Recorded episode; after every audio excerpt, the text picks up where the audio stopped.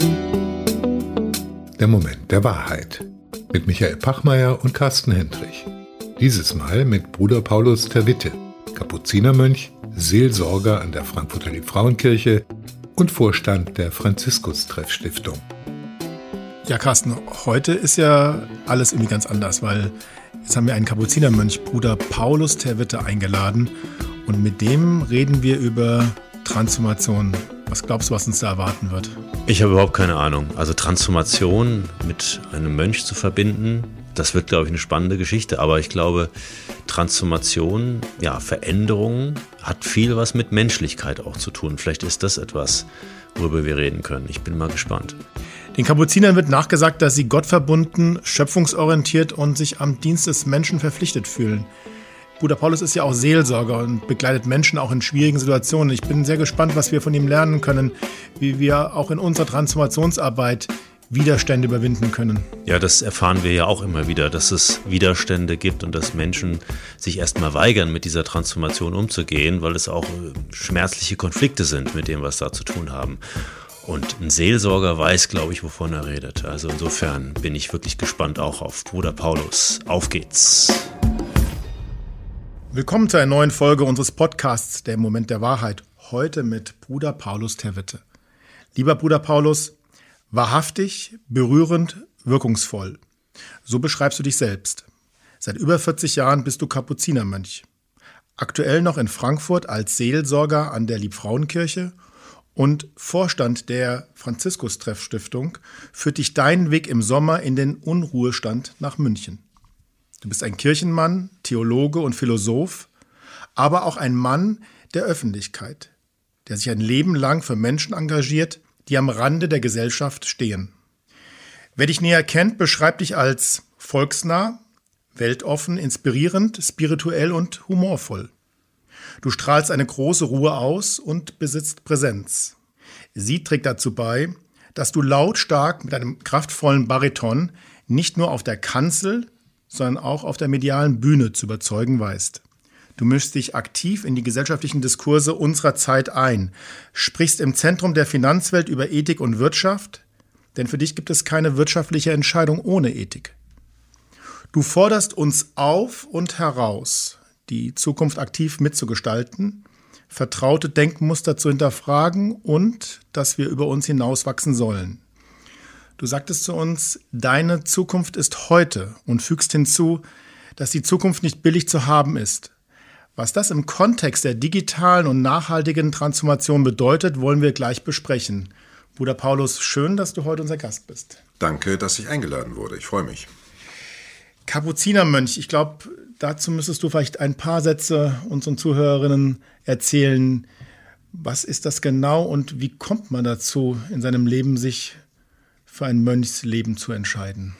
Gut, also jetzt gibt es einen ganzen kurzen Kurs in Kirchengeschichte. Ich mache es aber ganz schnell. Als Jesus kam, war er alleine. Unterm Kreuz standen noch zwei andere. Da hatte er zehn Jünger. Dann war das eine kleine, extrem erfolgreiche Gruppe. Dann wurde das Ganze zur Staatsreligion. Damit haben die Herrschenden sich diese Religion angeeignet. Und dann gab es da drinnen wieder Leute, die gesagt haben, so geht's ja nicht weiter und haben eine Sondergruppe gebildet. Das wurden dann am Ende die Benediktinermönche. Die haben dann als Mönch in einem Kloster, einem Klaustrum gelebt, abgezirkelt, um da drin wenigstens vollkommen christlich zu leben. An der Spitze ein Abt, ganz hierarchisch, weil Gott oben ist und wir sind unten. So war die Denkweise, viertes Jahrhundert. Im 13. Jahrhundert gibt es den Kaufmannssohn Franziskus von Assisi, der Papa wollte, dass der den Laden übernimmt und äh, dieser Franziskus hatte eine spirituelle Erfahrung, die ihm deutlich gemacht hat, Geld zerstört die Beziehungen zwischen Menschen. Ich frage nicht mehr, könntest du mich unterstützen mit dem, was du kannst, sondern ich gebe dir Geld und dann musst du das machen. Und aus dieser Idee, dass Geld eigentlich das Gefühl für die Abhängigkeit voneinander wegnimmt, indem ich reich bin, und dann kann ich machen, was ich will, hat Franziskus von Assisi eine Bewegung gegründet aus der Erfahrung des dreifaltigen Gottes. Denn die Christen sagen, Gott ist dreifaltig, Vater, Sohn und Heiliger Geist. Es ist kein Rechenrätsel, sondern heißt eigentlich, Gott ist Beziehung. In Gott gibt es kein Oben und Unten. Und Gott hat den Menschen geschaffen nach unserem Bild und Gleichnis. Darum sollen auch wir nicht uns übereinander stellen, sondern immer wissen, wir sind eine agile Truppe. Als Schöpfung und als Menschen. Und darum hat er einen Orden gegründet, in dem es nicht einen Abbas oben gibt und auch nicht ein Klaustrum, wo man abgezirkelt ist, sondern Wandermönche entstanden, ja. Und dann hatten nach 20 Jahren schon 10.000 Leute das kapiert, haben in Frankfurt an der Paulskirche schon ein Kloster gehabt, ein kleines Kloster, ganz klein, ja. Und dann sind diese Mönche über Europa und weiter durch die Welt gezogen. Im 16. Jahrhundert sind die dann alle wieder so bürgerlich geworden und dann hatten man so seine Wohltäter, die einen unterstützen und wie auch immer. Das ist eben so, ja. Ihr kennt ja diesen Spruch, Jesus verkündet das Reich Gottes, was kam, war die Kirche und es ist über Unternehmen auch so. Und ich habe eine Unternehmensidee und ich bin toll der Gründer und dann kommen die Satzungen und die Arbeitszeitvorschriften und alles Mögliche und dann gerinnt das Ganze und wird dann eine Struktur. Und so war das auch im 16. Jahrhundert, als in Deutschland die Reformation tobte und Luther dann gedacht hat, ich muss es mal ganz neu machen. Dann war in der franziskanischen Welt in äh, Italien war da die Reformation am Werk und da sind Brüder aus unterschiedlichen schon dort gewordenen unterschiedlichen Richtungen haben sich zusammengetan und sagen so jetzt machen wir es mal ganz richtig ja. und sind dann geflohen, wurden sogar polizeilich gesucht, haben sich versteckt bei Einsiedlern, haben sich ein Bart wachsen lassen, eine spitze Einsiedlerkapuze sich gegeben und nach einem Jahr sind sie aus der Stille und dem Gebet in die Öffentlichkeit gegangen, haben Pestkranke gepflegt, typisch franziskanisch für die Armen da sein, und haben so geredet, dass die Leute gesagt haben, wow, ja, die sprechen ja nicht nur so fromm Quatsch, sondern die sprechen aus Erfahrung und wurden dann eine volksnahe Ordensbewegung der Kapuziner mit der Kapuze, i Frati Minori Cappuccini, und kam dann sehr bald in Europa an, weil in Deutschland die katholisch gebliebenen Fürsten gesagt haben, also was machen wir jetzt nur gegen die Reformation, wir holen mal ganz überzeugte Katholiken und haben dann die Kapuziner nach Deutschland geholt und haben denen dann Anfang des 17. Äh, Jahrhunderts überall Klöster hingebaut, Klösterchen, ganz kleine, immer so. Mhm.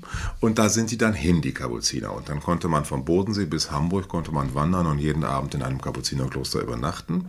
Dann kam ja die große Säkularisierungswelle etc. etc. Und heute ist der Orden weltweit noch unterwegs mit ca. 9000 Mitgliedern.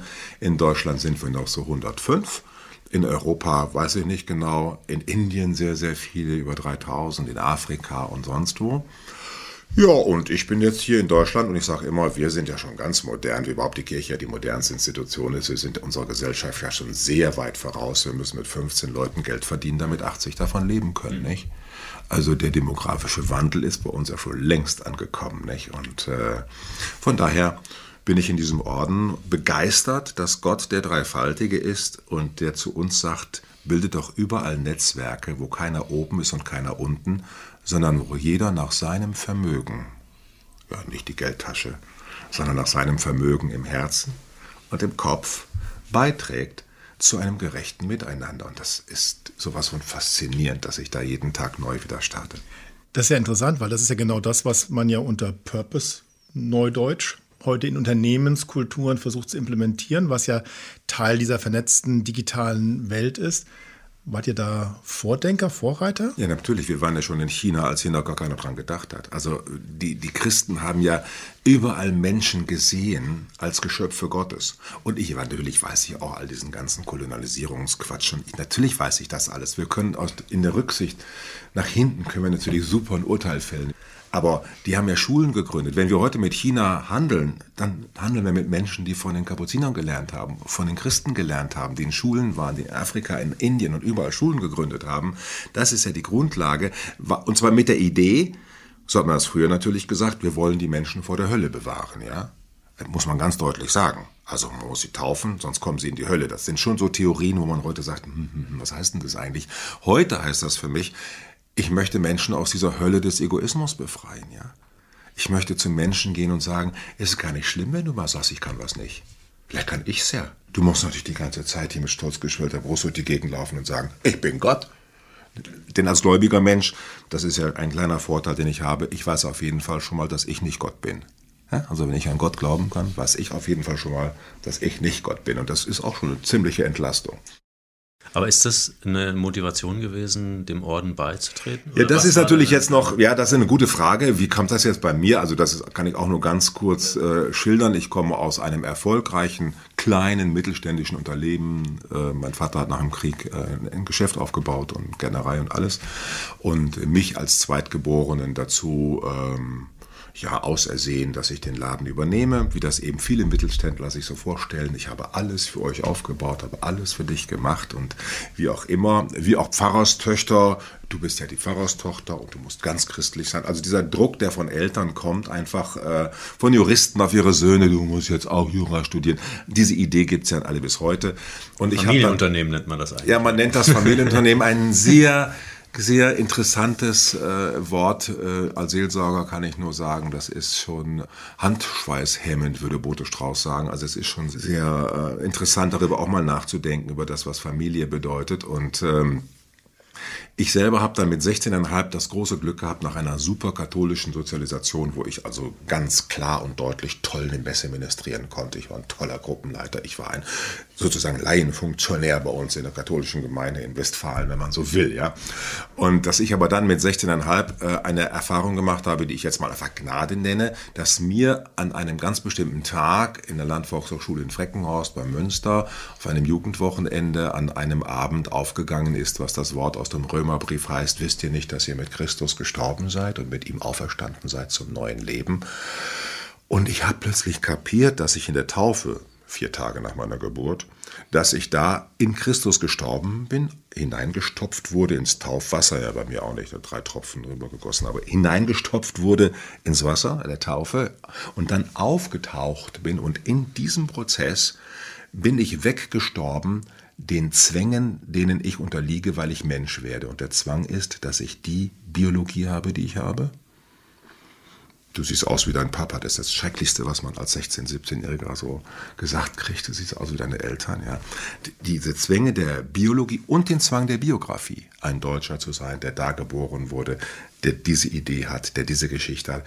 sondern ich in der Taufe wurde ich direkt mit dem Original und dem Ursprung aller Menschen und aller Schöpfung verbunden den ich glauben kann als Jesus von Nazareth, zu sagen, Christen. Im Anfang war das Wort, das Wort war Gott und aus diesem Wort ist alles geworden und dieses Wort ist Fleisch geworden. Dieser Jesus ist die Grundgrammatik, nach der Mohammed gebildet wurde, Nietzsche gebildet wurde, Hegel gebildet wurde. Die konnten alle so sein, wie sie sind, weil sie Christus aus dem Gesicht geschnitten sind. Und da habe ich gesagt, wow, bei diesem Original möchte ich sein. Da wollte ich Christ sein und habe dann ein Jahr später das Glück gehabt, die Kapuziner kennenzulernen, auch mehr oder weniger zufällig.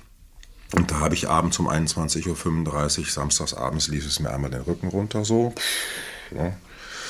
Und äh, dann wusste ich, wenn ich das jetzt sage, was ich sagen muss, dann habe ich mich für mein Leben festgelegt. Ich habe einfach in die Runde der Jugendlichen und der versammelten Kapuziner gesagt, ich glaube, hier bleibe ich.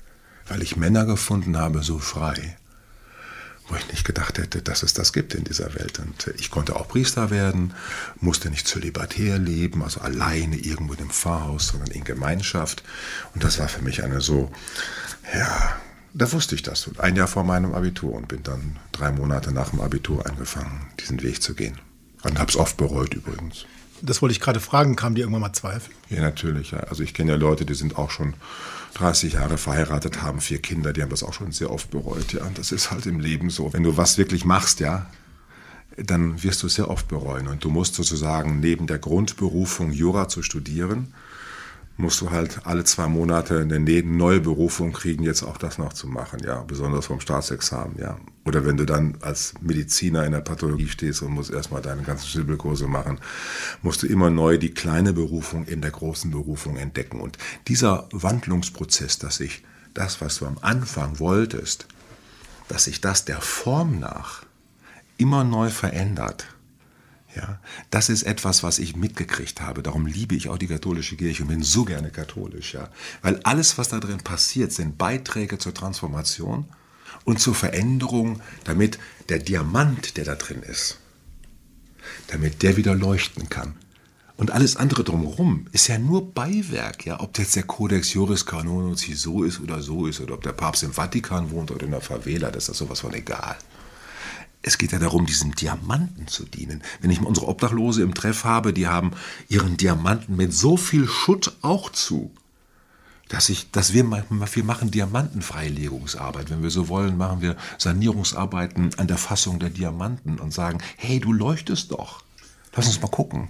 Hey. Heißt das, dass es sowas wie eine Substanz gibt, ja. die du vielleicht wahrscheinlich Gott nennst, aber diese Substanz wirkt und damit auch sozusagen immer wieder Veränderungen induziert? Also so kontinuierliche Transformationen, dass immer etwas Neues entsteht? Oder Du sprichst ein Wort aus, wo ich mich fast wundere, hier in Frankfurt 2023 dieses Wort zu hören, das Wort Substanz. Ich wundere mich deswegen, weil das genau über Jahrhunderte in der Scholastik der Begriff war, mit dem man dann in der Transsubstantiationslehre gesagt hat, dass aus der Substanz des Brotes die Substanz des Leibes und des Blutes Christi wird. Damit hat man aber etwas gemeint, was wir heute gar nicht unter Substanz mhm. verstehen. Darum bin ich dankbar mhm. für diesen Begriff. Ja, Substanz heißt subsistere, dass in dem und unter dem mhm. hinein die Existenz, die bare und pure Existenz ist. Und insofern muss man sagen, ja, mein Wasser und das Glas, das Feuer und der Wind hat in sich eine Substanz des Geistes Gottes. Wir haben ja schon in diesem Jahr äh, Pfingsten gefeiert, dass wir sagen, es er schläft ein Lied in allen Dingen, dichtet der deutsche Dichter, ja. Also dass in allen Dingen letztlich ein ein, eine Kraft ist, die nach Vollkommenheit und nach Tanz drängt. So wie in jedem Atom es Proton, Neutron gibt, Elektron. Es ist ja alles ein Tanz, weil Gott ein Tanz ist, ja. Und darum ist in allem Bewegung. Und wer was festhalten will, ist ja schon verloren. Das ist interessant, weil ähm, als wir uns gegründet haben, hat ein sehr guter Freund von uns, Jens Hahn, bei meinen Zweifeln, ob ich mich jetzt gründen soll, ob ich jetzt mit 49 dann eine eigene Firma gründen soll und ob das dann auch klappt, zu mir gesagt, man muss wissen, Jens ist seit 20 Jahren Freiberufler und Business Illustrator. Sagt er, du Michael, wenn du in Bewegung bist, wenn du im Flow bist, dann wirst du immer was tun, da wird immer was passieren. Und dann wirst du auch mit deiner Gründung immer etwas machen. Du wirst nicht stehen bleiben, du wirst nicht nichts tun. Und das war für mich dieses in Bewegung sein und nicht nichts tun, war für mich so ein Schlüssel, wo ich dachte, okay, das hat mir in dem Moment wirklich Mut gegeben zu sagen, okay, dann gehe ich auch diesen Schritt nach so vielen Jahren der vermeintlichen Sicherheit, der abhängigen Beschäftigung in eine Selbstständigkeit. Ich sage ja immer, jeder Mensch ist eine Kreativitätsagentur des Heiligen Geistes, ja. Also jeder Mensch mhm. ist in sich einmalig reich. Und die Aufgabe ist es, dass wir miteinander diesen Reichtum demütig in Empfang zu nehmen bereit sind. Dass ich nicht zu dir komme und sage, ich bin reich und du bist arm, sondern ich bin reich, du bist reich. Lass uns doch miteinander aus diesem Reichtum etwas tun. Darum haben wir gerade eine GGMBH gegründet als Franziskus Treff Stiftung, in der wir unseren Gästen am Tisch sagen, hätten Sie nicht Lust, heute eine Stunde kreativ zu arbeiten und produktiv? Wir haben eine Produktionsstrecke aufgebaut, da kriegen Sie einen vollen Arbeitsvertrag für eine Stunde. Wir tun das Sozialversichern, unterschrieben. Wir haben einen Handwerkermeister da, der gibt Ihnen nach einer Stunde ein Arbeitszeugnis und dann kriegen Sie 13,88 Euro aus der Hand netto ausgezahlt. Den Rest tun wir versichern. Dazu brauche ich natürlich drei Leute wegen der konservativen Organisation unseres Staates, die dann der Sozialversicherung erzählen, dass es einen vollständigen Arbeitsvertrag für eine Stunde gibt. Ja, und wir müssen das dann in Arbeitssicherheit erzählen, alles Mögliche. Aber für eine Stiftung ist ja das, was für uns Menschen eigentlich gilt und die Werbesprüche kennen wir, geht nicht, gibt's nicht. Ja, wir müssen die Arbeit so gestalten, dass Menschen gerne da drin glänzen. Nicht? Also wenn ich arbeitslos wäre, dann würde ich sofort zum Bundesverfassungsgericht gehen und gegen diese Gesellschaft klagen, die nicht in der Lage ist, mir einen Arbeitsplatz zu schaffen, an dem ich glücklich werde. Denn die Arbeit hat mir zu dienen, nicht ich der Arbeit. Ich will ja mit meiner Arbeit den Menschen dienen und die Menschen sollen mal schön ihren ganzen Krips anstrengen, mir etwas zu bereiten, wo ich glänzen kann. Und wenn ich anfange zu glänzen, dann kommt etwas sehr Schwieriges ins Spiel, was bei allen Transformationsprozessen eigentlich das Allerschwierigste ist. Dass du dich nämlich verändern musst, weil ich mich verändere. Ja, weil nicht ich habe eine Idee und meine Idee verändert dich. Und bis du aus dieser Haltung rauskommst, dass du meine Idee bewertest, nach dem, was du für Ziele hast und meine Idee nicht annimmst als möglicherweise der Change für deine Idee, Ja, das ist ein ewiges Miteinander unter uns Menschen, ja. Nicht, man hat ein Haus gebaut, daneben baut der Nachbar auch ein Haus und der Nachbar ist halt jetzt Trompeter. Ja, jetzt ist ein schönes Haus mit einem, habe ich einen Trompeter. Jetzt habe ich die Überlegung, entweder klage ich den jetzt zu Tode, dass der da nicht trompeten darf, ja, oder ich lerne Schlagzeug. Ja, also und da müssen wir einfach miteinander überlegen, wollen wir eine Band miteinander machen mit den Fähigkeiten, die da sind? und freuen uns über die neuen Fähigkeiten. Das ist das ewige Schwiegersohn- und Schwiegertochterproblem. Das könnt ihr also hingucken, wo ihr wollt. Und die Kirche hat das jetzt im Moment auch, ja. Die katholische Kirche, die hat jetzt, da kommen Dinge ans Tageslicht, die sind alles fürchterlich. Ja, die sind alle fürchterlich. Ja, aber sie sind halt da. Und was heißt das dann für uns? Heißt das dann, wir machen alles so weiter wie bis jetzt? Oder darf der andere ein Game Changer sein? Denn Transformation kann ich nicht machen. Sie geschieht mir, und zwar dann, wo ich nicht damit gerechnet habe. Aber der Punkt, den du auch aufbringst, ist ja, dass zumindest auch in meiner Erfahrung die Standardreaktion ist ja oft immer eher der Widerstand. Ja. Also ne, dieses eher das Klagen als das Schlagzeuglernen. Ja, natürlich, weil wir alle natürlich, jeder Mensch ist konservativer als der ganze Vatikan. Ja, jeder Mensch ist konservativer als der ganze Vatikan, ja. Guckt mal, wie ihr morgens eure Zähne putzt. Ja, das macht ihr schon seit 20 Jahren mit der gleichen Zahnpasta und mit der gleichen Zahnbürste. Und dann kommt eine Freundin und sagt, wie? Ohne elektrische Zahnbürste? Ich brauche eine elektrische Zahnbürste. Und überhaupt elektrische Zahnbürsten sind viel besser als deine komische Zahnbürste. Und dann kann es sein, dass sich daran etwas als Konflikt offenbart, wie wir jetzt den Kindern das beibringen. Also es ist tatsächlich so, dass wir Menschen Angst haben. Weil wir denken, unsere Identität ist uns gegeben und das bleibt immer so. Und meine Aufgabe sei es, dass ich das Bleiben dieser Identität, das sei meine Aufgabe. Oder meine Aufgabe ist nicht das Bleiben meiner Identität, denn wer bleiben will, vergeht. Sondern dass ich wirklich einer bin, der sagt, ach so bist du. Ich bete ja jetzt schon für die Leute, die ich in München treffen werde. Gott hat ja schon die Menschen, die ich dort treffen werde, alle schon, alle schon geschaffen. Ja, und wenn ich da durch die Straßen gehe, dann bin ich ganz aufmerksam, wie Gott willst du mich hier verändern? Und zwar so verändern, dass mich keiner wiedererkennen kann. Das hat mich am Anfang bei den Kapuzinern super fasziniert, was da für Charakterköpfe entstanden sind. Ein Schulgründer und ein Franziskus-Treffgründer und ein Wissenschaftler und jemand, der toll an der Pforte ist und einer, der toll kochen kann. Und alle machen total was Verschiedenes und sind doch irgendwie, haben sie den gleichen Genus, die gleiche, das gleiche Genie, diesen Schöpfer zum Arbeiten zu bringen in einem selbst. Wenn du jetzt richtigerweise sagst, dass man sich selber transformieren, verändern muss? Du kannst, du kannst dich nicht selber transformieren, sondern okay. du kannst nur offen sein für eine Begegnung und dann gehst du einfach spazieren und siehst einen Baum, wie du noch nie gesehen hast. Du kriegst plötzlich die Augen von Picasso und erkennst in diesem Baum deinen Bruder und dann gehst du anders aus dem Urlaub nach Hause.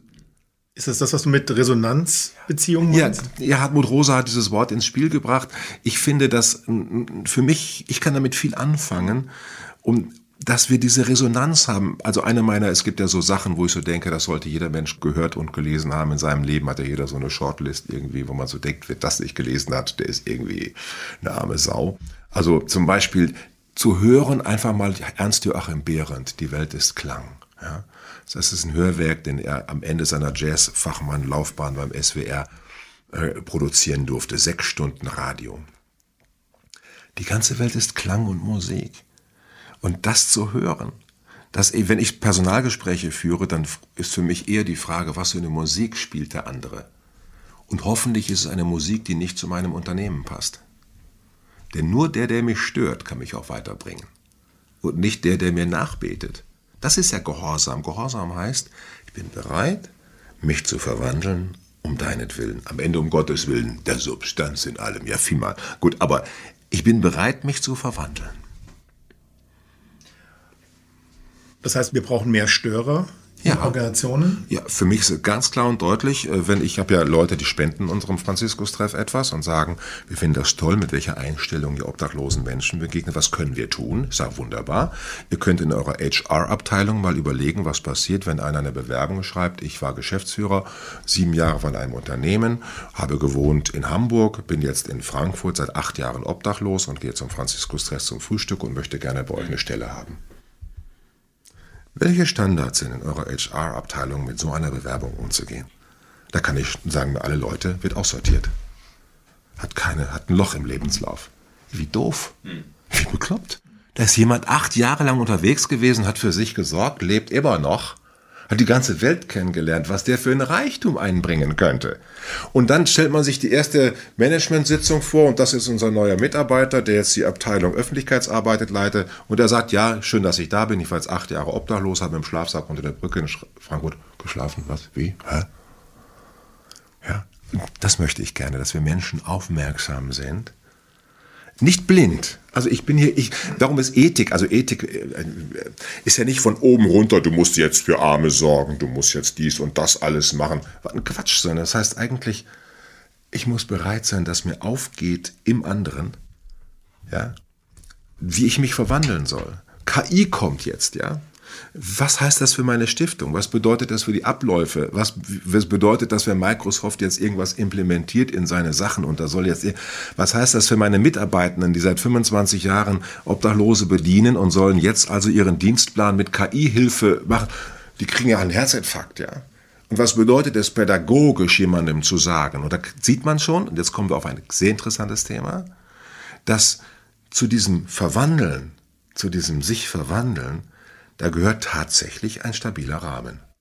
Ja, und ist das nicht ein Widerspruch? Stabiler Rahmen und Verwandlung. Und dann komme ich, weil ich ja nur Paulus heiße, auf den heiligen Paulus und sage, Paulus ist Charisma, Transformation, Verwandlung und Petrus ist Struktur.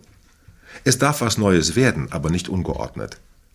Wenn jemand eine Idee hat, die kann er nicht immer und überall zu jeder Zeit jedem ans Gehirn blasen. Wir werden ja alle durcheinander aber er soll sie sagen dürfen und wir haben eine geordnete Form von Ideenpool, Meinungspool und jede Runde beginnt mit der Frage, hat jemand irgendeine Idee, wo er denkt, das ist aber Quatsch? Und dann hört man das mal und dann kann man sagen, du, die parken wir mal da und dann nehmen wir uns mal eine Zeit, zwei, drei Stunden und überlegen mal, was wir mit dieser Quatschidee machen. Ob sie vielleicht wirklich Quatsch ist oder ob das vielleicht auch ganz produktiv ist für uns. Ich würde gerne mal auf das Resonanz-Thema mhm. zurückkommen. Ja. Wie glaubst du, dass es uns besser gelingt, in Resonanz zu gehen mit dem Umfeld, in dem wir leben und uns befinden?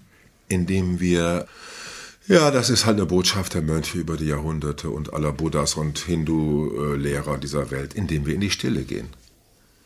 Also ich sag mal, wenn ihr euer Leben wirklich mit euch in Stimmigkeit leben wollt, da muss halt das Instrument eures Lebens, das seid ihr halt selbst, das muss halt immer wieder gestimmt werden.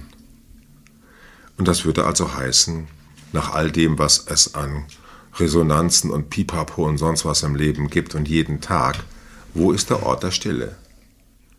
Ja, und es bedeutet es auch ganz praktisch, ich habe jetzt die österliche Bußzeit schon hinter mich gebracht und auch die Osterzeit und ich merke jetzt seit drei Tagen, dass ich wieder liederlich geworden bin. Ich hatte ein großes Projekt der Veränderung meiner selbst jetzt vorgenommen, wir haben Aschermittwoch, dass ich abends von 9 Uhr bis morgens um 8 Uhr mein Handy in den Flugmodus schalte und auf dem Schreibtisch liegen lasse und ohne Smartphone schlafen gehe.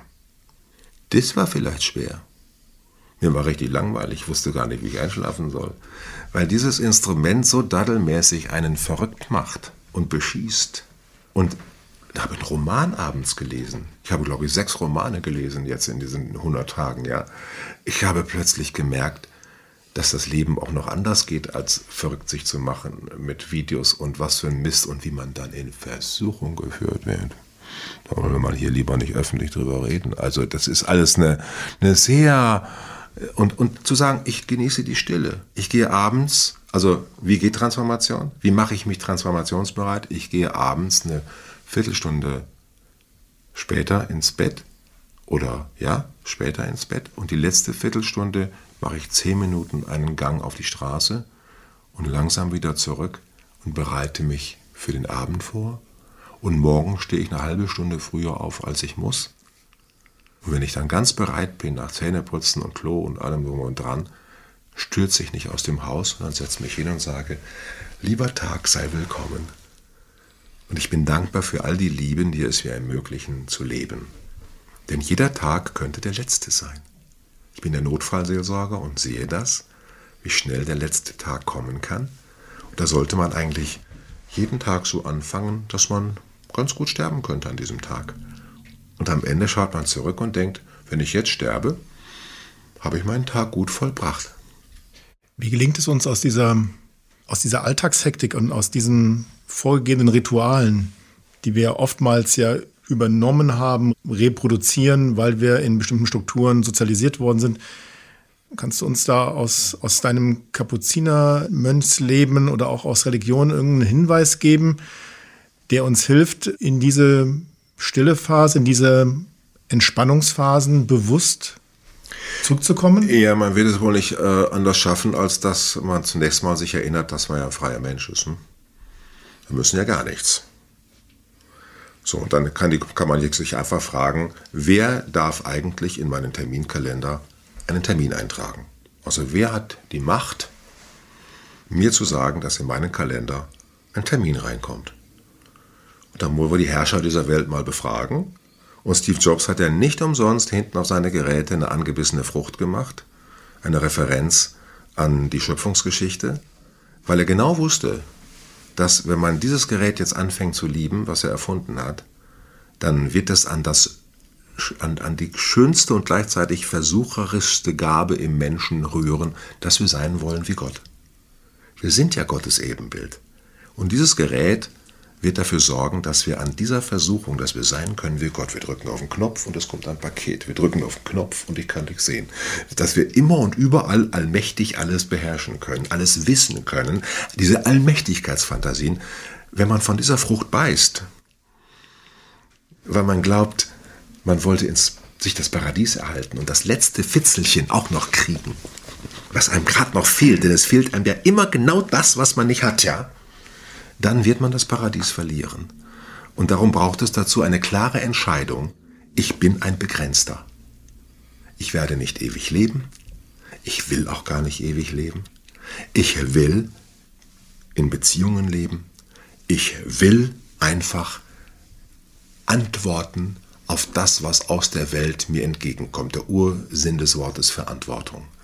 Ich antworte demütig auf das, was mir geschenkt wird mit meiner ganzen Kraft. Und das ist eigentlich die Grundentscheidung, die ich zu treffen habe. Will ich jetzt als Automat leben? Als Automobil? Als Selbstbewegter? Im Autopiloten durchs Im Leben Autopiloten gehen? durchs Leben gehen? Will ich? Oder will ich eigentlich, sage mal, im Dialog gehen? Und dafür haben natürlich dann die Ordensleute, die Mönche und auch wir auch, einfach sich entschlossen, in ihr Leben hinein Sicherheitszonen einzubauen. Ja? Wir müssen beten gehen. Wir müssen sonntags in die Kirche gehen. Also alles, was uns vorgeworfen wird, dass es doch ein Ritual ist und da ist gar keine Freiheit mehr. Das sind gerade unsere Freiräume.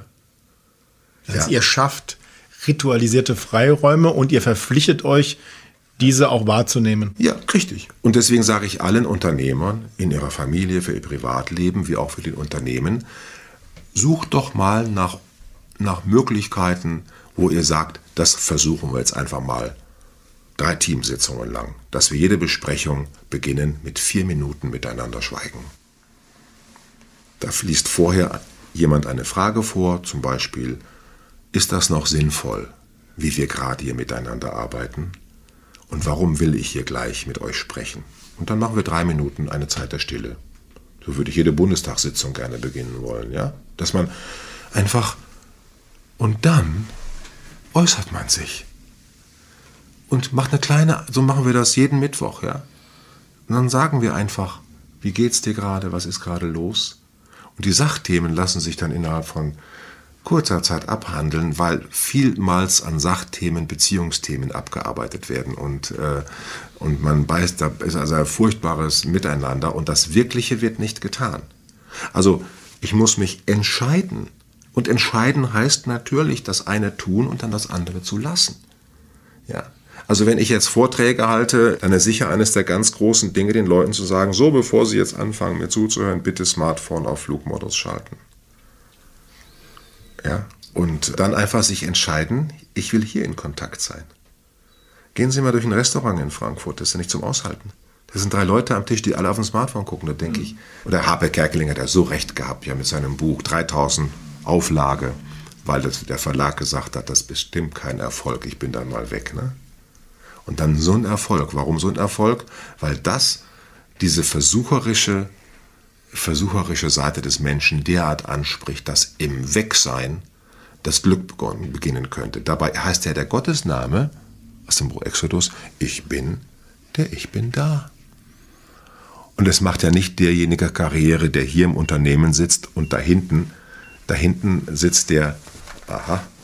Nicht auf Flugmodus gestellt, Bruder Paulus? Nein, das ist jetzt genau das Piepser meiner Notfallseelsorgebereitschaft. Da ist okay. jetzt ein Notfall in Frankfurt, ich bin Notfallseelsorger, die Feuerwehr ruft uns jetzt und ein Kollege wird jetzt äh, dann rangehen, der im Vordergrund ist und meistens kann der alleine gehen. Dafür muss ich jetzt mein Handy wieder aus dem Flugmodus rausholen, weil der mich gleich anruft und fragt und mir erzählt, was für ein Notfall da stattfindet. Und das ist genau das, was ich eben erzählt habe. Wir wissen doch gar nichts vom Leben. Und wenn jetzt der Unternehmer, der jetzt gerade mit dem Herzinfarkt erfolglos reanimiert worden ist, mitten in seinem Betrieb, wie hat er gelebt gestern und vorgestern? War er mit seinen Gedanken woanders? Oder war der eigentlich da? Und ich, das ist einfach diese große Erfahrung. Die, die Kapuziner haben ja so ein Wort, kurz hier, schnell fort, ewig dort. Ne? Kurz hier, schnell fort, ewig dort. Das bedeutet, dass wenn ich mein mögliches Ende im Blick habe, dann werde ich nicht sagen, da reden wir dann nächste Woche drüber. Darum habe ich mein Buch geschrieben, Das Leben findet heute statt. Ein Anschlag auf die Vertröstungsgesellschaft. Weil alle Leute denken, ich bereite mich vor, ich bereite mich vor, ich bereite mich vor, ich bereite mich vor. Und dann, dann kommt das Leben. Ja, Quatsch. Dass ich jetzt hier bin, das ist ja von Gott schon sehr lange vorbereitet. Er hat sie ja alle ihre Biografie führen lassen und ich bin heute ganz da und ich bin nicht hier, weil ich was erreichen will. Weil ich sage, ich muss dahin, weil ich eine Planung habe. Ja, ein bisschen muss man ja planen. Aber nee, ich bin hier, weil ich denke, es sind interessante Leute, die haben eine interessante Idee. Und da bin ich jetzt mal gespannt, aber das ist auch ein totaler Widerspruch zu den Glaubenssätzen, die der Neoliberalismus uns jeden Tag suggeriert, nicht nur im wirtschaftlichen Kontext, sondern auch im gesellschaftlichen Kontext. Ja, ja das ist eben Leute, weil Menschen, weil das, das liegt an der Vermathematisierung der Wirklichkeit, ja. Weil wir einfach denken, wenn wir eine Excel-Tabelle machen, dann hätten wir es. Und, und stopfen den Menschen einfach in eine Excel-Tabelle. Und dann wird ein Unternehmen bewertet, aber wie bewerte ich eigentlich den äh, körperlich eingeschränkten Mitarbeiter, der im Rollstuhl unten im Empfang sitzt und jedem der tausend Leute ein freundliches Guten Morgen sagen, wie taucht der als Kapital auf? Wie taucht die Putzfrau auf, die einfach einem gestressten Chef sagt, ich mache mal einen Kaffee? Wie tauchen diese Werte eigentlich auf? Und mit den SDG 17 Zielen haben wir jetzt immer so langsam ein neues Nachhaltigkeitsmodell. Ich bin sehr dankbar darum, dass wir ganze neue Kriterien entdecken, wie man eigentlich was bewertet. Also ich finde diese Automobilsachen, ja, äh, die alle da sind, höchst schwierig. Darum habe ich auch Schwierigkeiten mit spirituellen Podcasts, die eigentlich nichts anderes wollen, als Leute. Ja, Momente mal eben. Hallo Roman, hier ist der Paulus. Grüß dich, hattest du gerade gehört, äh, war ein Alarm, ne? Ja, war ein Alarm, ja, ja. Du hattest angerufen? Genau, ich hatte angerufen, neben dem Einsatz ist nach Überbringung einer Todesnachricht. Okay war wohl, glaube ich, schon gestern okay. Tochter verstorben. Ja, ja. Okay, alles klar. Dann gehe ich jetzt in den Vordergrund. Alles klar. Danke, dann Roman. Tschüss. Überbringung einer Todesnachricht. Mhm. Macht die Polizei jetzt, da geht dann einer von uns mit. Das, Le also das kürzeste Wort für Religion, sagt der Münsteraner Theologe Johann Baptist Metz, heißt Unterbrechung. Und alle Religionen dieser Welt haben Dinge eingeführt, ob Hinduismus, Buddhismus oder sonst wie, die das Leben und seine Anforderungen unterbrechen. Hier in Frankfurt und überall in Europa läuten die Glocken mittags um zwölf und morgens um sechs und abends um sechs. Woher kommt es? Weil der heilige Franziskus vor 800 Jahren gedacht hatte, jetzt bin ich so fromm, jetzt muss ich für meinen Glauben auch sterben. Hm? Und ist dann mit den Kreuzfahrern nach Marokko gegangen und hat dann gedacht, da werde ich bestimmt dann umgebracht und dann komme ich auch in den Himmel. So war die Philosophie irgendwie so. Und dann ist er da hingekommen, der 1,55 Mann. Und dann hat der Sultan El-Melek, der Nachfolger des Propheten Mohammed, so gilt sind aber die Sultane, den im Kreuzfahrer her identifiziert, wie auch immer. Ja, alle bis unter die Zähne bewaffnet und einer in so einem Bauernkleid. Ne? Und dann sagt, das soll mal kommen. Und dann wird berichtet, dass sie eine Diskussion haben, so heiß, obwohl sie sich nicht verstanden haben, sprachlich, dass dazwischen ein Feuer sich entzündet habe. Und der Sultan hat aus Dankbarkeit dem Franziskus ein Horn mitgegeben, ein Widerhorn, das man heute noch in der Basilika San Francesco sehen kann. Dann kommt der Franziskus, nicht gestorben, wieder zurück und schreibt einen Brief an alle Bürgermeister von Italien und sagt, also ich war in einem Land, wo fünfmal am Tag von einem Turm die Menschen eingeladen werden zum Gebet. Könntet ihr nicht von den Rathäusern, wo eure Feuerglocken drin hängen, öfter am Tag mal die Glocken läuten lassen, damit die Menschen an Gott erinnert werden, der ihnen doch das alles gegeben hat, was sie da alles gerade bearbeiten? Und die Franziskaner verbreiten das in ganz Europa. Und das ist das Angelusgeläute, das überall in allen Städten in Europa immer zu hören ist. Da läutet plötzlich eine Glocke. Und jetzt stelle man sich mal vor, dass in einem Unternehmen, zur Unternehmenskultur, es gehört, dass mittags um zwölf, wenn die Glocken läuten, man die Fenster öffnet, um die Glocken zu hören, den Computerbildschirm ausschaltet, nicht den Computer, nur den Bildschirm ausschalten, das Handy auf Flugmodus, und alle Menschen einfach für drei Minuten still sind.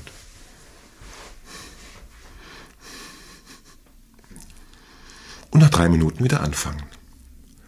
Da das wahrscheinlich nicht kommen wird, empfehle ich in meinen Vorträgen Leute, dass sie dann mittags um zwölf mal für drei Minuten auf den Balkon gehen, auch wenn sie gar nicht rauchen. Und wenn sie dann gefragt werden, wieso warst du auf dem Balkon, dass sie dann antworten, ich war eine Beten. Und jetzt stelle man sich mal so eine Antwort vor was da los ist. Und wenn man beten nicht sagen will, ich war mal gerade drei Minuten nachdenken, ob das, was in unseren 25 Etagen ist und woran ich mitwirke, wirklich der Entwicklung der ganzen Menschheit dient. Und wo mein Platz darin ist. Da sieht man plötzlich diese Unterbrechungen, Rituale haben wir gerade gesagt, ja. Diese Unterbrechungen einfach. Nicht, das kennen Sie aus der Kindererziehung. Und der Papa sagt, wow, du willst mir was erzählen. Komm mal, mein Sohn, ich bin mit dir still, du bist jetzt still und nach einer Minute Stille erzählst du mir mal. Das wird ein Gespräch und nicht diese Neutronen, Neuronen, Bomber. Das ist einfach kein Gespräch. Nicht, wenn Sie mit Ihrer Frau streiten, sollten Sie nach einem Wort Ihrer Frau, was Sie richtig verletzt hat, einatmen und eine Minute schweigen und sagen, Schatz, ich lasse es mal in mir wirken. Ich stelle mir gerade vor, wie im politischen Diskurs solche Rituale, solche Unterbrechungen helfen könnten. Diese widerstrebenden Argumentationen, wo ich immer das Gefühl habe, die basieren auf tradierten Argumentationsmustern seit Jahrzehnten und führen eigentlich gar nicht zu irgendeiner einer gemeinsamen Lösung. Wir haben das jetzt gerade wieder in den ganzen Diskussionen um zivilen Ungehorsam, Klimawandel, die Folgen davon und dass sich Menschen da auch existenziell bedroht fühlen und wie darauf reagiert wird, sehe ich dann von aus und denke mir, wie soll da überhaupt etwas Gemeinsames an, an Lösung geschehen können? Der Weg ist ganz einfach. Der Weg ist eigentlich ganz einfach. Weil ich glaube, dass wir, wir Menschen müssen viel mehr darüber sprechen, wem und was fühlen wir uns verpflichtet. Wem und was fühlt sich Olaf Scholz verpflichtet? Dem Wohle des deutschen Volkes heißt es doch. Ja, und wem und was fühlen sich die Klimaschützer verpflichtet? Dem Wohl und Wehe des deutschen Volkes und der ganzen Welt. Und wenn wir uns auf dieser Ebene bewegen, dass wir eigentlich die gleichen Werte im Blick haben und dass wir da aber unterschiedliche Konsequenzen daraus ziehen, ja, dann werden wir einfach Sachfragen lösen müssen. Die einen sagen, man kann besser durch eine strengere Gesetzgebung die Leute dazu kriegen, endlich klimafreundlicher zu werden. Und die anderen sagen, nein, das ist nicht der richtige Weg. Wir sind liberal. Die Menschen wollen eingeladen werden. Ja? Also wenn Sie mit Menschen darüber sprechen, die zu mir kommen und sagen, ich bin jetzt alt und äh, ich habe jetzt Krebs und so weiter, ich will mich einfach wahrscheinlich dann doch mit Hilfe von Dignitas, will ich mich jetzt einfach dann von der Welt machen. Ne? Was ist meine erste Reaktion? Wenn der Zeitpunkt feststeht, dann laden Sie mich ein, dann bin ich dabei. dann sind sie schon so verunsichert, weil sie jetzt gedacht haben, sie müssten jetzt 100 Argumente liefern, was ich dagegen zu sagen habe. Und allein schon dieses Angebot, ich bin bei dir, legt schon das Problem offen, dass viele Menschen eben niemanden mehr glauben, dass der bei ihnen ist. Weil ich nicht so sein darf, wie ich bin.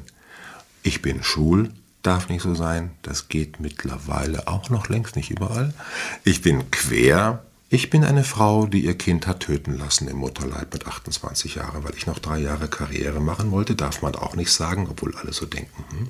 Ich hatte vier Fehlgeburten, darf man auch nicht sagen.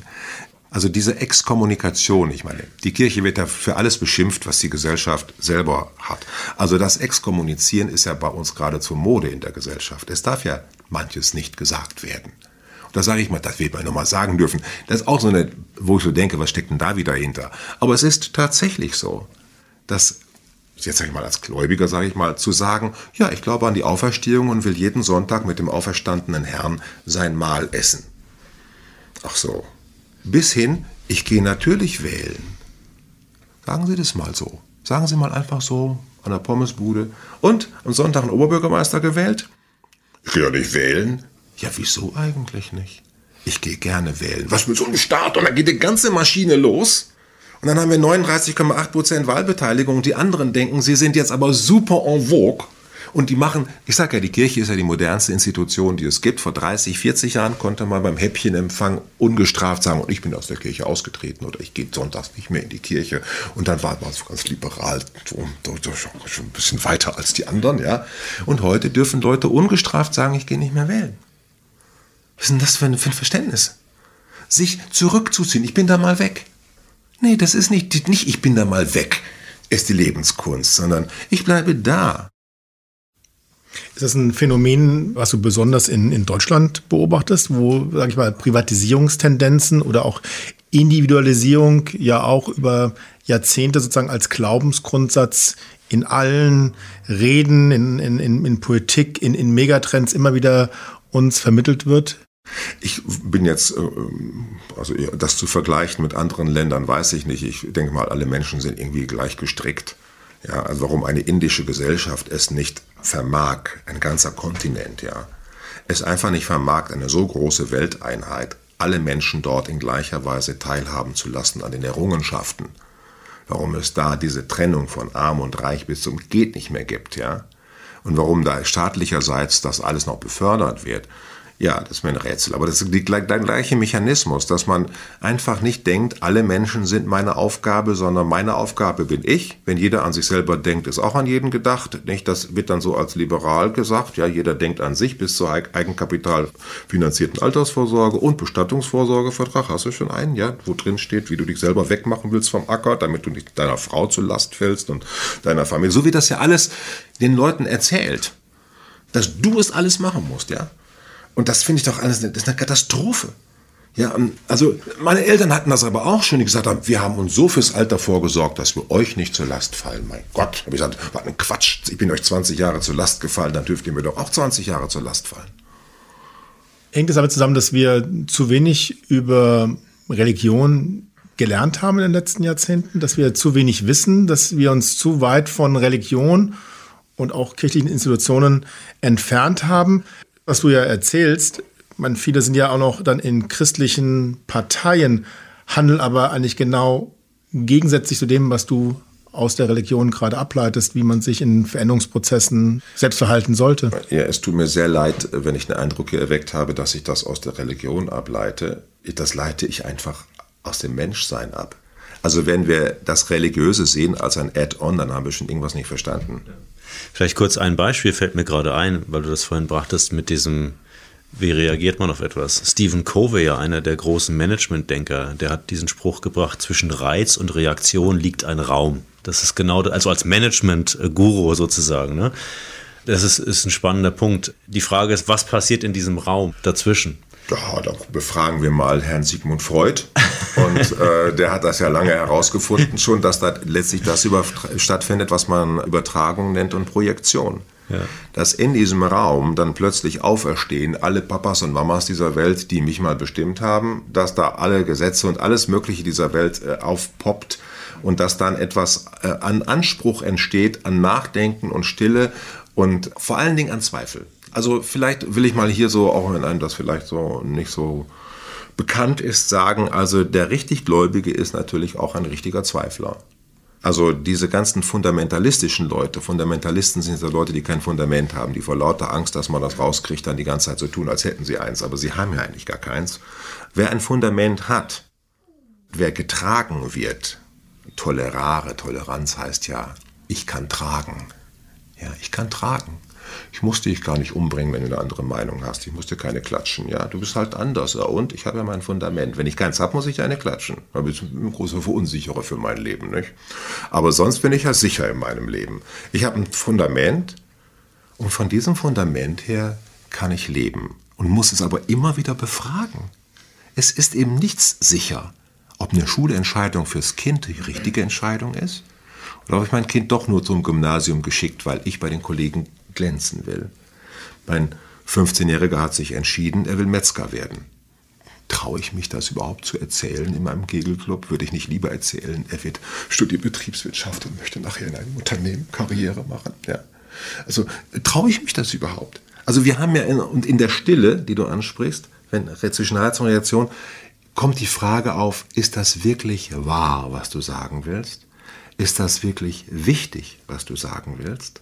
Nützt es überhaupt jemandem? Das sind die berühmten drei Siebe des Sokrates. Soweit kann man zurückgehen in die griechische Philosophie. Das ist alte Menschenweisheit und Religionen sollten eigentlich Menschen menschlicher machen. Dass sie selber zur Institution wurden und dann plötzlich dachten, sie wissen sicher, dass immer die Pille zu nehmen ist auf jeden Fall immer verkehrt. Ja?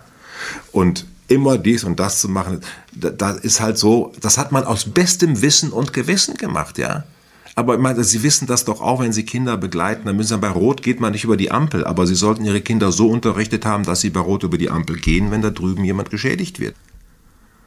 Also zwischen Regeln und dann entscheiden, ja, das ist, da braucht man das menschliche Herz für und es ist eine Katastrophe und ich glaube, dass unsere Wirtschaft auch deswegen nichts vorankommt, weil eine Firma hat fünf Ideenfinder und 30 Juristen. Ja, weil sie braucht 30 Juristen, um alles abzusichern, weil man niemandem mehr glauben kann. Weil überall Risiko gesehen wird. Ja, wenn wir uns alle zu einer Risikogruppe machen, wo überall Risiken sind, weil man keinem mehr vertrauen kann, wenn dein Wort gar nichts mehr gilt, dann können wir auch nicht mehr kreativ sein. Und das ist, aber das ist ein ewiges, ein ewiges Rumgezacker und alle Romane und guten Filme dieser Welt gehen um dieses Thema herum. Ja, wie, was machen wir mit einem, der eine gute Idee hat? Ja, bringen wir den ans Kreuz oder tun wir den integrieren? Bei mir hängt einer am Kreuz im Zimmer, ja. Da kann ich ja schon dran sehen, was passiert, wenn du eine Idee hast, die stört. Ja, also es ist einfach, es ist einfach so. Aber der Punkt ist ja der, zumindest geht es uns da immer so, die Organisationen, die Menschen spüren in diesen Organisationen die, genau diesen Schmerz, die spüren das. Und dann holen sie Leute wie uns da rein und sagen so, ihr müsst uns jetzt mal helfen. Aber trotzdem sind natürlich diese Verhaltensmuster so eingeschliffen. Ne? Trotzdem sie wissen, dass es ihnen schlecht geht, ja, gehen sie halt in diesen Widerstand.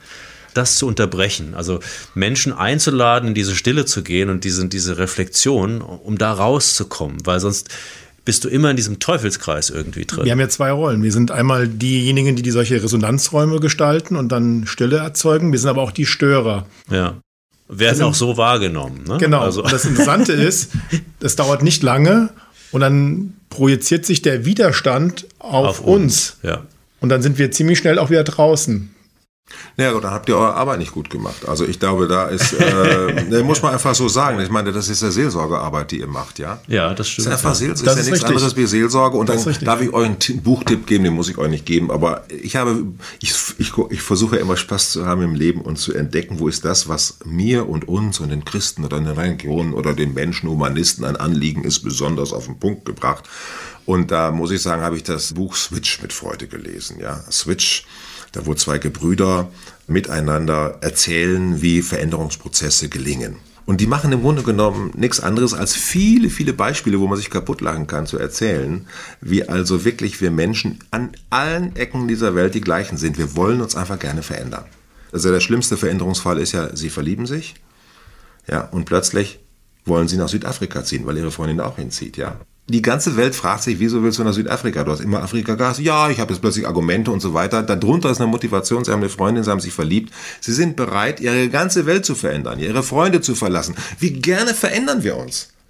So, und warum ist das jetzt in vielen Verhältnissen so, dass wir uns nicht gerne verändern? Ist ganz klar, weil wir die Motivation nicht sehen. Dann kommt ja dieses Bild von dem Elefanten, nicht? Wir Unternehmen ist ein Elefant, das so vor sich hin, wir wissen alle, wie es geht. Was brauchen wir Excel-Tabellen? Wieso sollen wir eigentlich jetzt hier eine Party machen? Und wieso soll ich jetzt hier Mitarbeitergespräche führen? Und alles Mögliche, das war noch nie nötig, nicht? Und was kann der Reiter, der auf dem Elefanten sitzt, der dem Elefanten sagt, du, da hinten ist Steppe, du musst jetzt mal ein bisschen nach rechts gehen, wenn du nicht verhungern willst da hinten. Was kann der arme Reiter auf seinem Rücken tun. Und das erzählen die da in einer wunderbaren Art und Weise. Und das ist nichts anderes wie Seelsorge. Wie, wie, dass man Menschen, ich meine, ich bin auch in Transformationsprozessen im Orden. Ja, wir hatten Klöster und wir haben dies und das und jenes. Also ihr glaubt ja nicht, was das für eine Schwierigkeit ist, auch wenn man mitten im System ist, zu sagen, ich habe jetzt Lust, es anders zu machen. Aber hast du nicht das Gefühl, dass, also das meinte ich nämlich eben, dass viele sich auch in solchen Organisationen ja gar nicht damit auseinandersetzen wollen. Ja, Sie sind doch gar nicht dafür eingetreten. Sie sind, da einge Sie sind ja in eine mathematische Schema eingetreten. Sie sind da eigentlich eingetreten, damit Sie nichts verändern. Optimieren und bewahren? Ja. Und wenn die aber sagen, hier gibt's nichts mehr zu optimieren, weil, weil das, was wir machen, ist Quatsch. Also Sie kennen ja diese Beispiele, dass ein Unternehmen hat jetzt eine tolle Autoteilefertigungsanlage gebaut. Jetzt haben wir plötzlich ganz andere Anforderungen an Autoteile. Die Fabrik wird gar nicht mehr gebaut. Bis dass das Management sich entscheidet, diese Fabrik, die drei Jahre alt ist, abzureißen, um eine bessere zu machen. Stattdessen wird erstmal 45 Gründe gesucht, warum man die auf jeden Fall noch 20 Jahre am Leben erhalten muss. Das ist, das ist bekannt aus der Betriebswirtschaft. Und in diesem ständigen Wandel, in dem wir sind, müssen wir endlich aufhören zu sagen, Ewigkeitsbauten bauen zu wollen. Wir sind, jetzt kommt ein ganz alter Begriff, als Wanderbruder sage ich dann, ich bin ein Wandermönch, ja. Wir gehen von, nicht von Kloster zu Kloster, sondern von Niederlassung zur Niederlassung, ja. Also wir lassen uns jetzt mit dieser Idee mal so nieder und wir wissen, sie wird sich verwandeln, dann lassen wir sie so wieder. Ja, ich, ich warte schon auf das Unternehmen, wo die Vorstandsetage unten im Erdgeschoss ist. Sie haben noch nie gesehen. Sie sitzen alle oben. Warum sind die nicht im Erdgeschoss? Eigentlich müsste die Vorstand hinter an der Pforte sitzen. Ja, damit sie alles mitkriegen. Da haben sie viel mehr, kriegen sie viel mehr Input. Ja, ich habe, als ich im Krankenhaus tätig war, noch als Klinikseelsorger, habe ich der Pflegedienstleiterin gesagt, wissen Sie, Sie können ruhig 15 Oberschwestern haben und können 1000 Besprechungen halten, was Sie jetzt alles anders machen wollen. Wenn Sie zweimal in der Woche morgens um halb sechs an Ihrem Eingang vom Krankenhaus stehen und den Nachtschicht auf Wiedersehen sagen und der Morgenschicht guten Tag und Sie machen das zwei Jahre lang, wenn Sie so lange im Dienst sind, dann werden Sie 500 Namen kennen. Sie hören sieben Nebenbemerkungen, Sie sehen, wie schlapp die sind, dann haben Sie ganz andere Besprechungen. Also und diese unmittelbar, also ich verlange von Geschäftsführern, dass sie von und Produktionsunternehmen, dass sie auf jeden Fall in die Produktion gehen. Oder Sie kennen ja auch diese, dass man versucht zu sagen, jeder muss mal einmal im Jahr beim anderen daneben gesessen haben, um zu verstehen, was er eigentlich arbeitet, ja.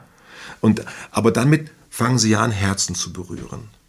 Damit holen sie das Schicksal und das Leben der Menschen in den Betrieb. Manche Leute gehen arbeiten, damit sie dort ihr Herz ausschalten können, weil zu Hause so viel Ärger ist, dass man hier denkt, hier ist ein Erholungsraum, wo ich ein bisschen mal stressfreier bin als zu Hause. Das muss man einfach auch sagen. Die Familien sind schon sehr, sehr belastet, ja, weil die allen Anspruch von Purpose und Sinn und so weiter müssen Familien heute erfüllen, weil es im Unternehmen nicht der Fall ist. Darum gibt es so hohe Scheidungszahlen, weil wenn da nicht die Veränderung stattfindet, die ich mir jetzt wünsche für mein Leben, dann kann ich ja meine Frau verlassen, den Betrieb noch nicht so leicht. Also solche, solche Dinge sind im Kopf von Menschen, ja. Und ich möchte deswegen sagen, liebe Leute, versucht mal in den Betrieben miteinander zu weinen.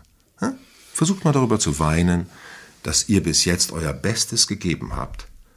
Und angesichts der Veränderung der Marktlage ist es leider immer sinnloser geworden.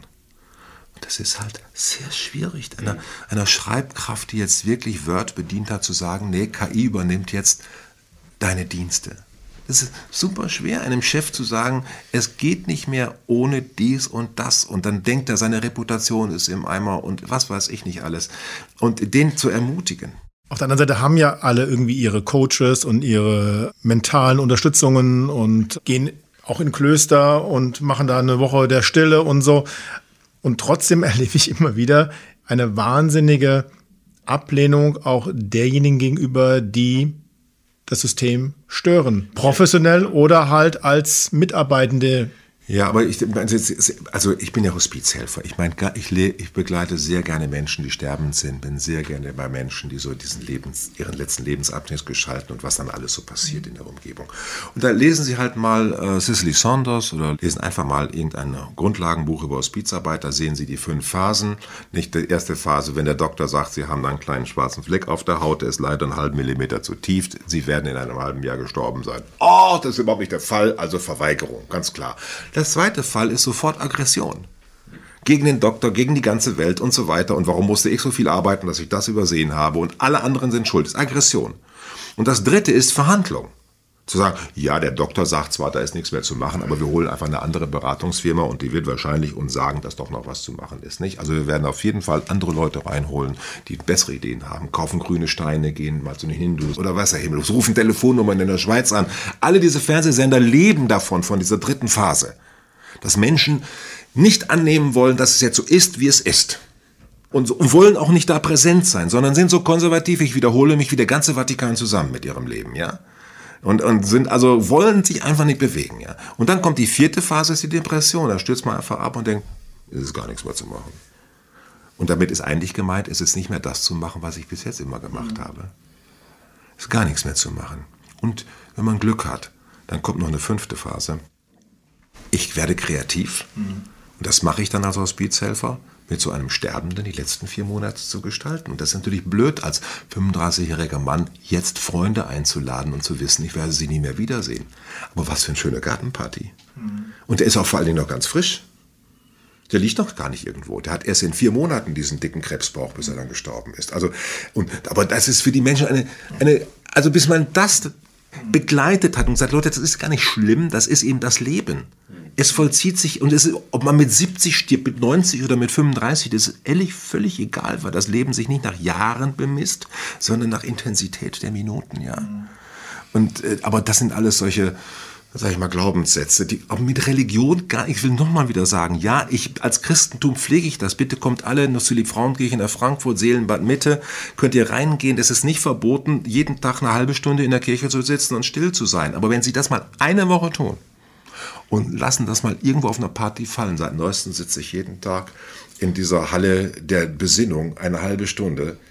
Was die dann, die Christenverfolgung dann kommt. Aber es ist eigentlich die Verfolgung von denen, die nicht gestört werden wollen im mathematisierten Ablauf ihres Lebens. Ja, das ist eine Protestaktion der Automobile. Eine Form von zivilen Ungehorsam? Ja, ja, und darum ist Religion ja immer revolutionär. Darum bin ich ja auch so gerne äh, in diesem Kapuzinerorden oder auch in der Kirche. Die Kirche ist, wo sie ist, überall am Ende revolutionär. Ja, dass es da noch Leute gibt, die gerne katholisch sind. Was ist mit denen los? Sie müssen doch alle austreten.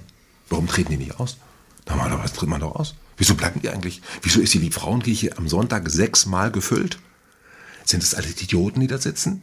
Sind es alles die letzten Blödmänner, die nicht gesehen haben, was für eine Missbraucher und was für eine egoistische... Offensichtlich haben die noch was anderes verstanden. Und der Bruder Paulus scheint ja auch denken zu können, ja? Der ist, obwohl Kardinal Wölki noch existiert, ist er da.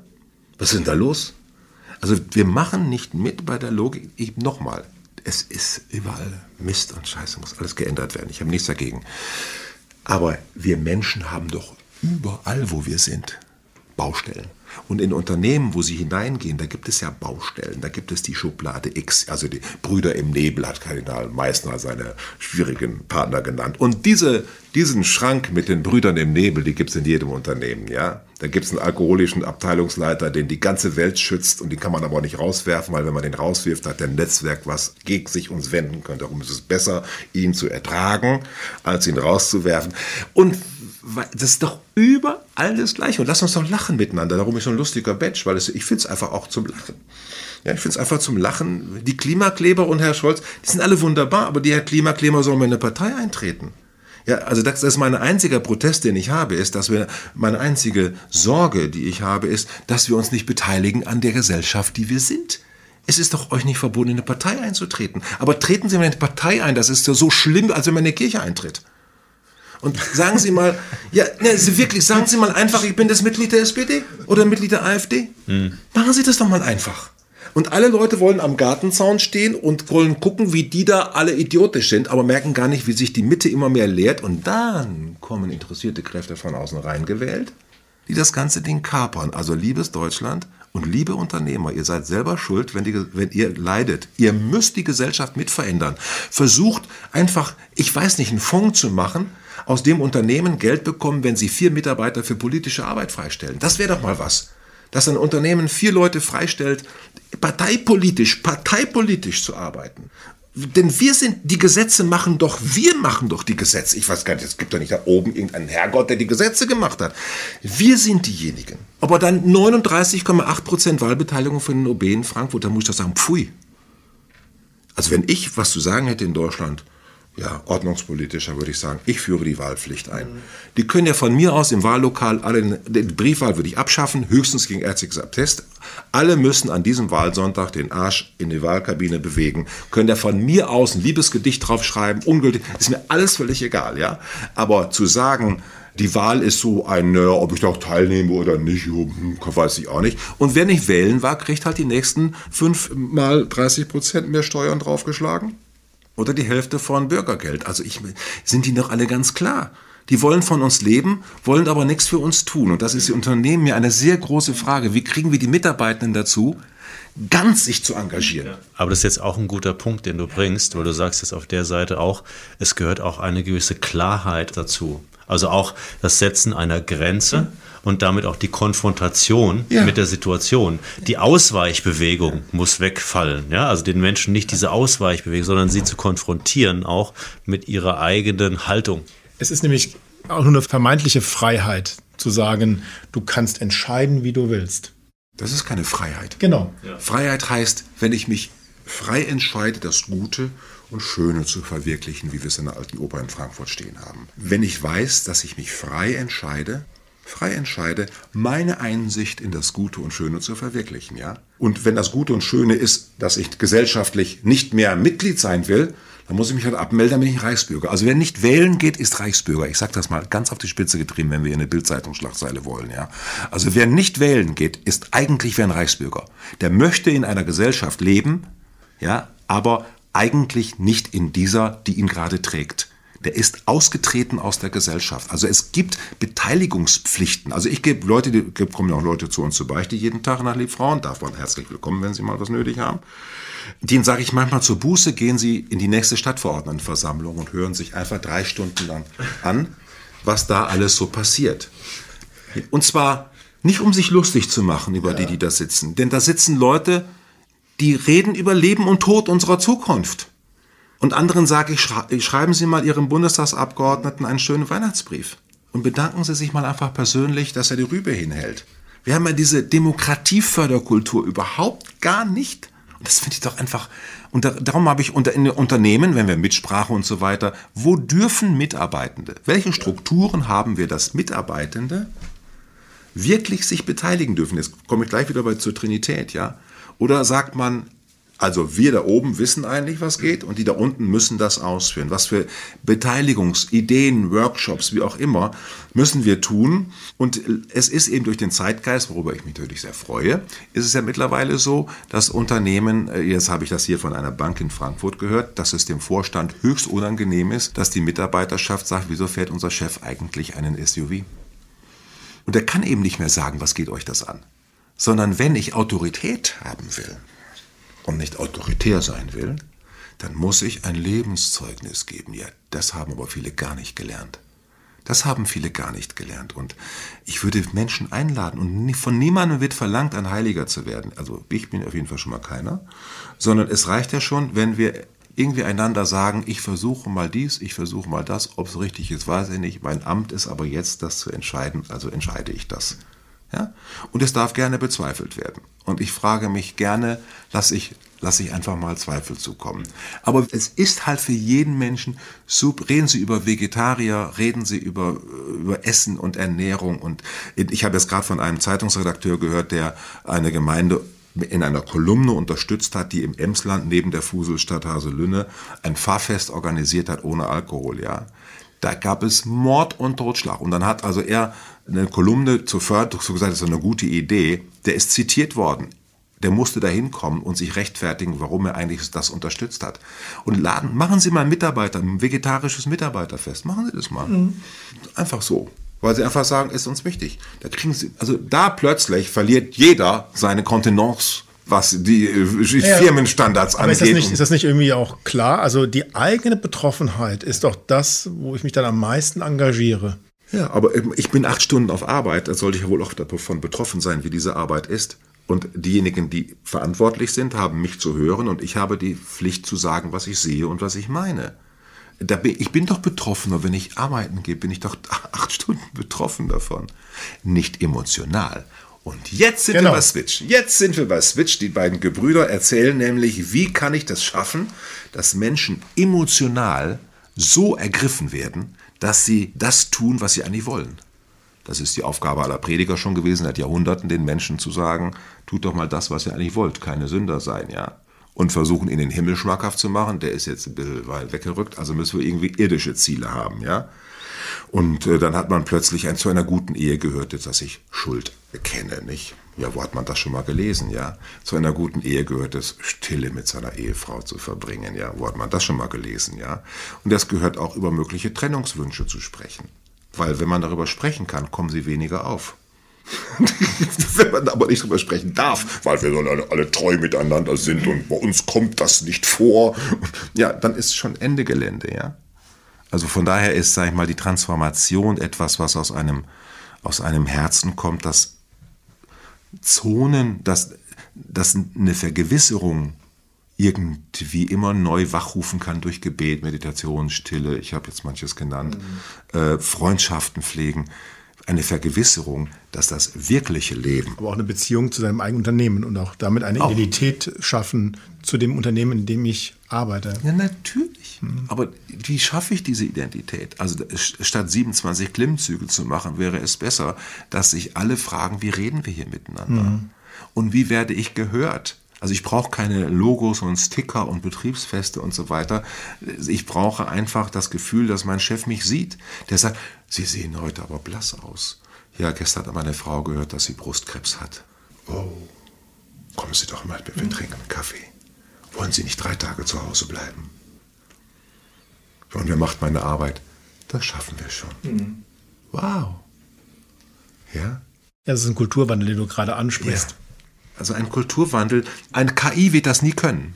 Aber wenn man ehrlich ist, ist es, ich würde mal sagen, schon etwas wie menschlich sein, gell? Der gesunde Menschenverstand, wenn es ihn überhaupt gibt, würde ja genau so reagieren. Ja, aber das Menschlichste ist ja ein Unternehmen. Das haben Menschen ja gemacht. Affen können kein Unternehmen gründen. Also jedes Unternehmen ist menschlich. Ja. Und wenn da ein paar Affen übrig geblieben sind, dann muss man denen das sagen. Also, liebe Leute, das ist hier kein Klettergerüst, was ihr gebaut habt, sondern es ist von Menschen gemacht worden. Und Menschen können es immer wieder verändern. Transformation ist das wahre Humane. Nichts bleibt. Pantarei, ich meine, Siddhartha lesen, das ist mein zweiter Buch, also Buchtipp, also Welt des Klang. Und Siddhartha einmal lesen. Bitte noch einmal Siddhartha von Hermann Hesse lesen. Dann hat man das einfach drin dass das Leben ein Fluss ist und niemand steigt immer in den gleichen Fluss. Jeder, ein Unternehmer, der sein Unternehmen betritt, betritt es jeden Tag, betritt jeden Tag ein neues Unternehmen. Wir können nicht drum herum, um am Ende nochmal ganz kurz darüber zu reden, wie dein Glaube und Gott und die Schöpfungsgeschichte, wie uns das hilft oder was wir auch aus dem, was du predigst, vermittelst, uns hilft in unserer Beziehung zur Natur, in der Bewahrung der Natur, die Gewalt gegenüber der Natur zu reduzieren. Ich höre diese Frage, wie es mir dazu hilft, natürlich nicht so sehr gerne, weil äh, stell dir mal vor, dass äh, du verliebt bist in einen Menschen und äh, ein anderer fragt dich, und was hilft dir es zu deinem Menschsein, dass du diesen Menschen liebst, ja? und der andere wird plötzlich zum Instrument von deinem Well-Feeling. Wir haben das aber so dermaßen drauf, so dermaßen drauf, dass wir gar nicht wissen, wie wir davon runterkommen können. Darum kann, würde ich am liebsten antworten, das hilft mir überhaupt nicht. Also meine Religion hilft mir leider auch dazu, sehr böse zu sein. Meine Philosophie auch. Lesen Sie Böses Denken von Bettina Stangne, dritter Buchtipp. Also einfach mal Bettina Stangne lesen, Böses Denken. Wie, wie das kommen kann, dass hochintelligente Leute KZs bauen können und damit das mit ihren Kindern im Garten spielen können, was da bloß ist. Dass Leute mit dem Handy in der Hand mit 160 über die Autobahn fahren und der Frau sagen, ich liebe dich. Wie geht das? Ich frage mich, wie das geht. Mhm. In, der, in, in der Mittelmeer eine Kreuzfahrt zu machen und wissen, da drin sind jetzt Flüchtlinge ertrinken da gerade. Und gleichzeitig sitze ich auf dem Kreuzfahrtschiff. Ich verstehe es nicht, wie das geht. Also das ist einfach so. Wir Menschen sind so widersprüchlich drauf. Von daher hilft, was hilft uns denn zum Gutsein? Da kann ich nur sagen, Beziehung, Beziehung, Beziehung. Und insofern also Sonnengesang des heiligen Franziskus vor 800 Jahren, das große Lied des heiligen Franziskus, das Urlied der italienischen Sprache, von allen Romanistikstudenten muss das ja gelernt werden, weil wir entdecken, wir sind alle Geschwister. Wir sind Geschwister. Und da es uns aber schon mit den Menschen so schwer fällt zu sagen, wir sind Geschwister, ja, weil es uns so schwer fällt zu sagen, wir sind Geschwister, wir haben euch aus eurem Land eure Rohstoffe rausgeholt und geglaubt, das ist jetzt unser. Wir holen das Öl, was dort ist, zu uns und wir geben euch Geld zurück und ihr könnt überhaupt nichts mit dem Geld anfangen. Baut nur Unsinn damit, ja?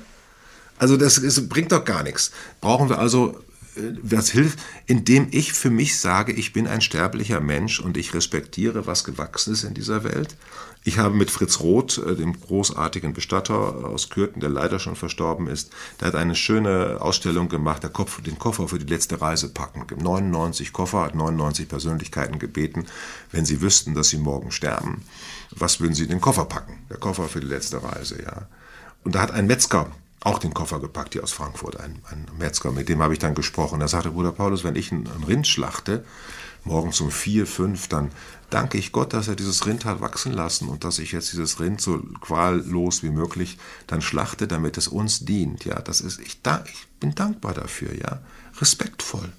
Also wir werden auch Gewalt antun müssen. Der Chirurg wird weiterhin in Körper reinschneiden zum Wohle dieses Körpers. Wir werden, die Welt ist nicht so gemacht, dass wir in einem esoterischen Klangraum sind und sagen, das sei jetzt das Leben.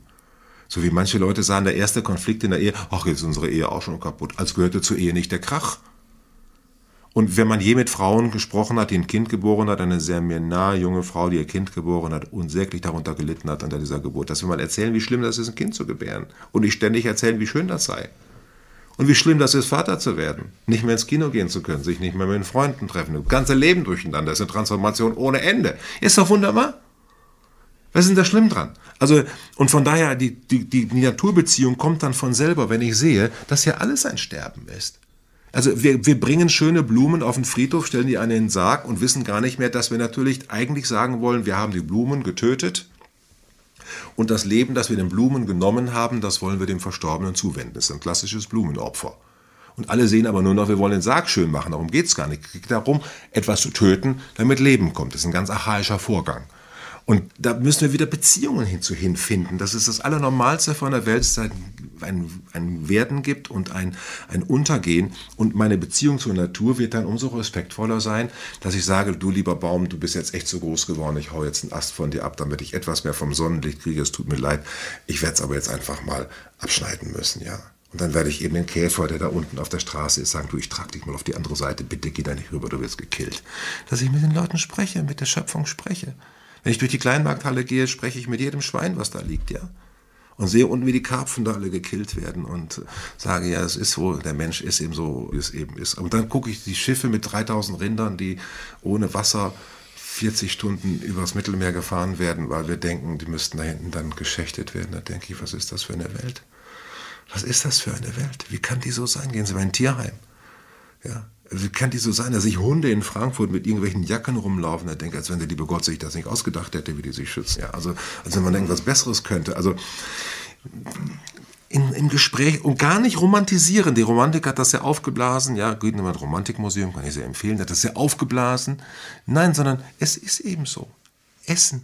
Und wir, Aggression kauen ist sowas Aggressives, aber wir müssen aggressiv sein. Wir müssen aggressiv sein. Lesen Sie Fritz Förls. Ich will jetzt hier, bin ich ständig Name-Dropping machen, aber ich habe hier einen Podcast, Leute können mitschreiben. Wir werden hinterher die Buchliste ja. von dir als Empfehlung ähm, auf unserer Homepage. Das ist also das, der Ich, die Aggression und der Hunger von Fritz Perls, das ist der Gegenspieler von Sigmund Freud gewesen im 30er Jahren letzten Jahrhunderts, der gesagt hat, Freud, du mit deinem ganzen Reden, das Leben geht dann ganz anders. Das Ich, die Aggression und der Hunger. Wir müssen immer Nahrung zerstören. Wer sich mal auf die Zunge gebissen hat, der weiß das. Und darum brauchen wir auch ein Hochzeitsessen, weil die Liebe so viel zerstört hat so viel zerstört hat, dass die beiden jetzt zusammen sind. Da haben alle Pläne, die die Geschwister und die Eltern und was weiß ich nicht alle hatten, zerstört.